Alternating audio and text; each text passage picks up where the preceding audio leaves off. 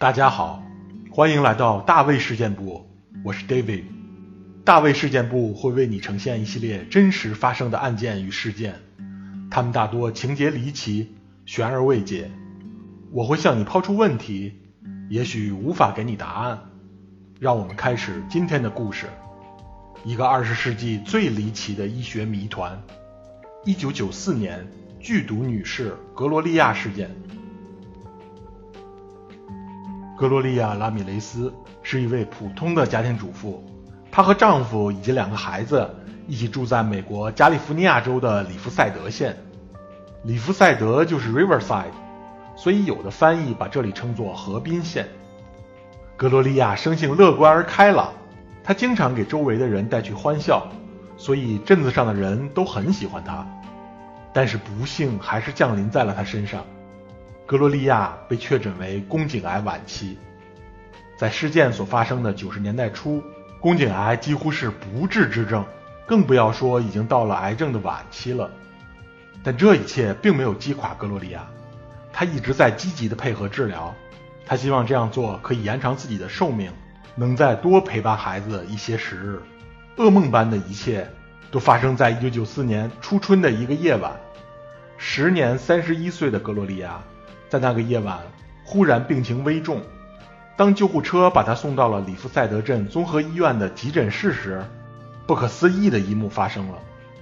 那么，当天晚上究竟发生了什么样的状况，才能让这起普通的夜间急诊变成二十世纪最离奇的医学谜团呢？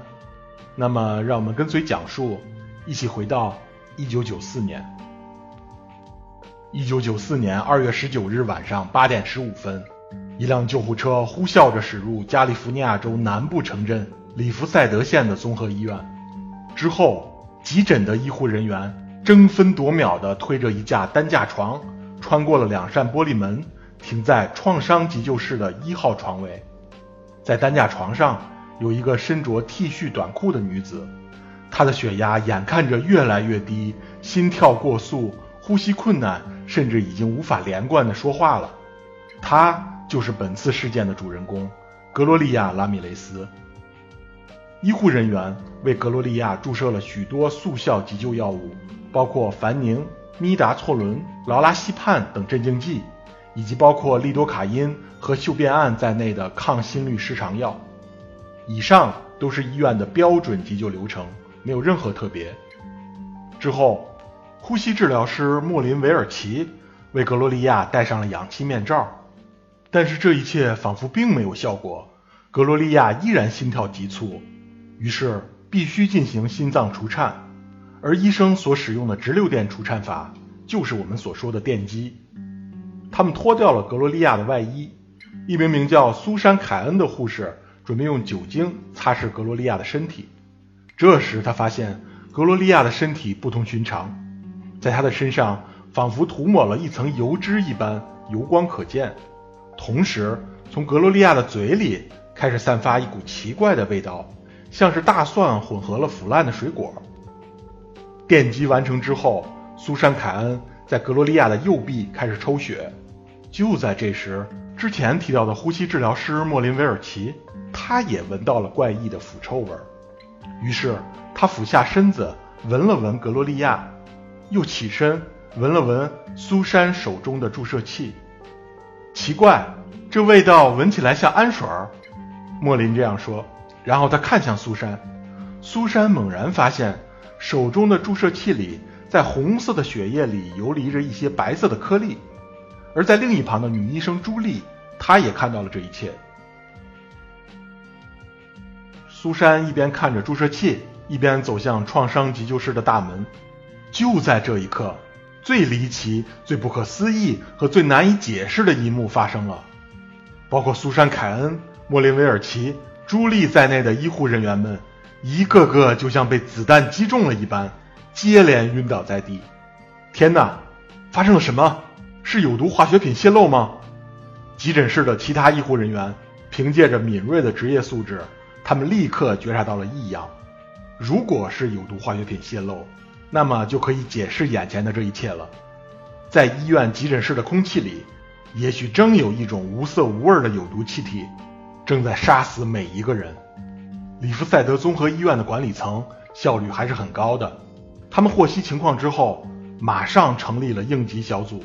他们将医院内所有病人疏散到了停车场，同时对院内的病房进行了隔离。为了避免有毒化学气体的二次扩散，晕倒的医护人员的衣服也都被密封在了塑胶袋里。与此同时，医护人员还在为挽救格罗利亚的生命做着最后的努力。这时，他的血压已经越来越低了，脉搏也变得越来越微弱。医生奥乔亚和其他三个人反复对格罗利亚进行急救和心脏复苏，然而格罗利亚还是在晚上八点五十失去了生命体征。两名工作人员最后将格罗利亚的遗体移动到了一间隔离的休息室中。很快，又有几名医护人员晕倒了。在急诊室当晚值班的所有三十七名工作人员中，前后有二十三个人晕倒，或是出现了不同程度的头晕、恶心、皮肤灼烧感，甚至暂时性瘫痪等等症状。其中更有五个人的病情危重。晚上十一点左右，一支身穿防护服的特别行动小组终于抵达了医院。他们的目标是寻找有毒气体和化学品。特别行动小组工作了一整夜，他们搜索了所有可能的有毒化学物质，比如下水道可能产生的硫化氢，比如光气，比如可能的恐怖分子化学武器袭击等等。但最终他们没有发现任何可能导致医护人员晕倒的毒素源头。终于有人想到，最早发病的三个人都曾经接触过格洛利亚，那么这一切会不会和格洛利亚有关呢？于是，格罗利亚的尸体被密封在一个铝制的棺材里，等待进行尸检。六天之后，验尸官终于对格罗利亚的尸体进行了全面的检测。他们希望能够发现毒素的源头，但是在他们把格罗利亚的心脏、肝脏、肺脏、大脑、肾脏、血液和胆汁儿都一寸一寸进行了化验之后，却没有发现任何的异常。三月初，法医中心受理了格罗利亚·拉米雷斯案件。在萨克拉门托的一名犯罪专家和法医中心的主任布莱恩·安德森，他们两个人合作指导实验室进行再一次的检测。他们希望在格罗利亚的身体中发现一种化学物质，分子剂量就可以把人放倒，因为只有这样才能解释二月十九日急诊室那个诡异的夜晚。实验室。使用了很多种手段，他们分析了格罗利亚死前体内循环的各种化合物的成分，包括食物、包括药物等等。在最终的毒理学报告中有三点值得留意：第一，格罗利亚的循环系统中发现存在很多种不同的成分，这可能都与他宫颈癌晚期服用的一系列药物有关，比如泰诺、利多卡因、可待因和地根。地根是一种抗恶心的药物，它会在人体内分解为胺类物质，而胺类物质又和氨息息相关，这也许可以解释格罗利亚死前口中和血液中的氨水味儿。第二，他们发现了烟酰胺，这是一种烟酸的酰胺化合物，它具有两面性，一方面它是一种对人体健康很重要的 B 族维生素，而另一方面。它又常常被混合进一些非法的药物和毒品之中，例如甲基苯丙胺。最后，他们发现了二甲基酚。二甲基酚是一种有机硫化物，可以在人体内由含硫的氨基酸天然生产，也可以作为工业溶剂来人工生产。二甲基酚因为可以被肝脏分解，所以健康人体内从来没有可测量的量，而格罗利亚体内的二甲基酚含量。有着每毫升数十微克的超高浓度，这一点是格罗利亚的尸检中最最不寻常之处。但是，二甲基酚并不是毒素，它也不可能让整个急诊室崩溃。所以，法医中心的主任布莱恩·安德森在四月十二日向法官通报情况时，他的结论是：没有发现任何看起来像是毒素的东西。格罗利亚·拉米雷斯。死于因晚期宫颈癌而导致的肾衰竭和心力衰竭。终于，尸检报告公诸于世，格罗利亚可以入土为安了。但这一切并没有结果。究竟是什么原因导致了二月十九日医院急诊室的集体发病呢？时间过去了半年，在一九九四年的九月二日，美国卫生部发布了一份官方的正式调查报告，对格罗利亚事件的解释，官方定义为可能是由气体所触发的群体性歇斯底里。什么叫群体性歇斯底里呢？这是一种精神障碍，它是指由于某些精神紧张因素，从而在人与人、很多人之间形成了相互影响，最终导致的一种群体心理和精神的障碍。举个例子，英国有一个著名的都市传说，叫弹簧腿杰克。弹簧腿杰克是一个据说在19世纪30年代，准确一点，从1837年开始出现在伦敦的怪物。他有着红色的眼睛，嘴里可以喷出蓝白的火焰，指尖是利爪，而且非常善于跳跃。他曾经在多地出现，被多人目击到，也有很多人据说是被他所伤害。但弹簧腿杰克在19世纪70年代以后就再也没有出现过了。后来研究人员一致认定，弹簧腿杰克的故事是经过了狂热分子的夸大改编。和传播之后所导致的群体性歇斯底里，但是以这样的论调定义格罗利亚事件，激起了很多人的不满，其中就包含在事件中病倒的医护人员们。女医生朱莉便是其中之一，她的病情非常的严重，因为呼吸障碍、肝炎、胰腺炎以及缺血性膝盖坏死，她在 ICU 里躺了两个月，还坐了好几个月的轮椅。朱莉绝不相信这一切是因为心理障碍和精神异症所导致的，她始终认为一定有某种未被发现的有毒物质侵害了每一个人。法医中心的化学家理查德和杰弗里，他们两个人有自己的看法，他们认为这一切的罪魁祸首其实是硫酸二甲酯，特别是在1987年，美国国防部的一份机密文件中。啊，当然，这份文件后来解密了，它就是著名的化学战信息参考书。文件中指出，暴露于弥漫在每立方米空气零点五克硫酸二甲酯十分钟，人就可以致死。所以，硫酸二甲酯可以作为一种神经毒气，而向二甲基酚添加两个氧原子，就可以得到硫酸二甲酯。所有医护人员的中毒症状，包括昏迷、抽搐、肝脏和肾脏损害、瘫痪等等，都和硫酸二甲酯的中毒症状高度吻合。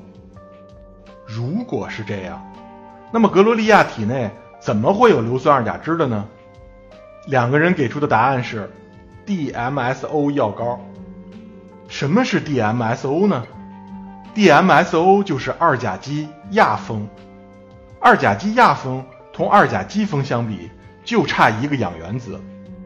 DMSO 药膏的历史很悠久，它在1960年代被研发出来，用来治疗女性膀胱炎和顽固性疼痛。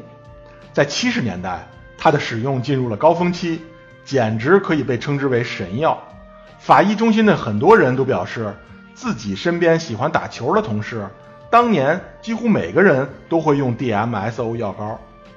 后来，DMSO 被发现对人体，特别是眼睛有损伤，所以这种神药的使用陡然下降了。但是，癌症病人，特别是晚期的患者，有很大比例都会偷偷使用某种禁药来缓解疼痛或者症状。而 DMSO 药膏如果被格罗利亚涂抹在身上，也并不稀奇。如果他这样做了，还可以解释医护人员所看到的。像是一层油脂涂抹在身上的场景。那么，二甲基亚酚又如何变成二甲基酚的呢？理查德和杰弗里认为，在二月十九号晚上，格罗利亚被抢救的过程中，呼吸治疗师莫林曾经给他戴上了氧气面罩，而此时氧气分子开始充斥着格罗利亚的血液，并且和他体内的二甲基亚峰相结合，成分的浓度越高，化学反应的效率就越高。在这么多氧气的情况下，他体内的二甲基亚峰不会保持不变的。于是尸检时发现的他体内高浓度的二甲基峰就有了解释。接着，化学家们认为，在格罗利亚血液中的二甲基峰分子会进行分解，而硫酸盐因为在人体内很常见，于是两个 CH3 分子很可能和它们连接在一起，从而形成了 CH32SO4，也就是硫酸二甲酯。但因为人的体温为三十七摄氏度左右，相对比较温暖，所以在格罗利亚温暖的血液里。硫酸二甲酯是很不稳定的，它们很快就会分解成碳氧化合物和硫酸盐成分，不可能形成足以伤人的神经毒气。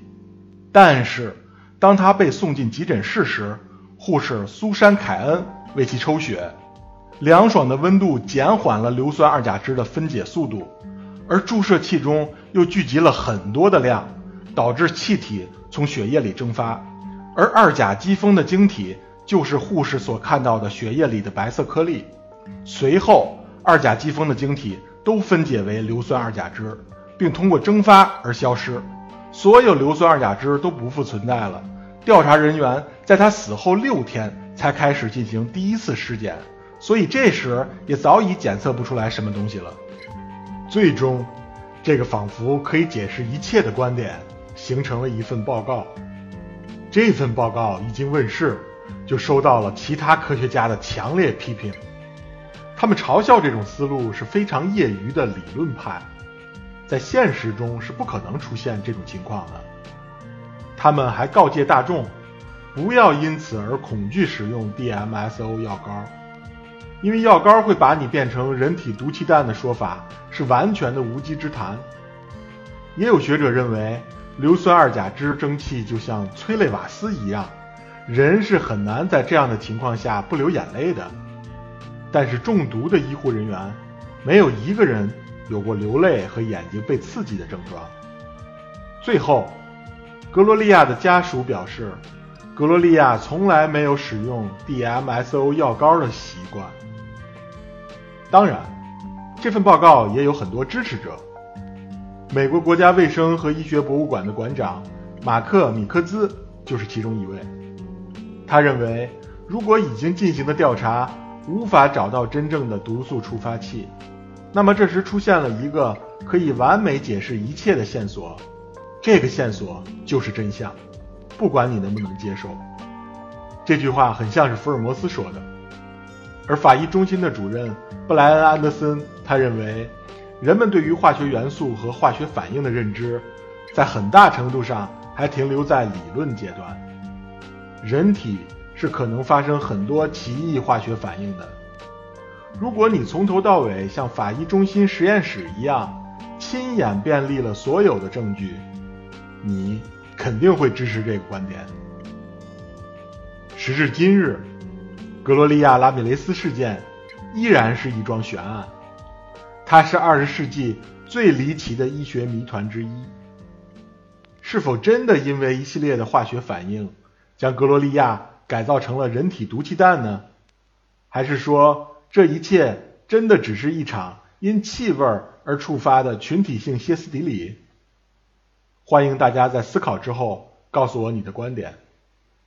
好了，以上就是今天的故事，感谢你的收听，我们下期再见。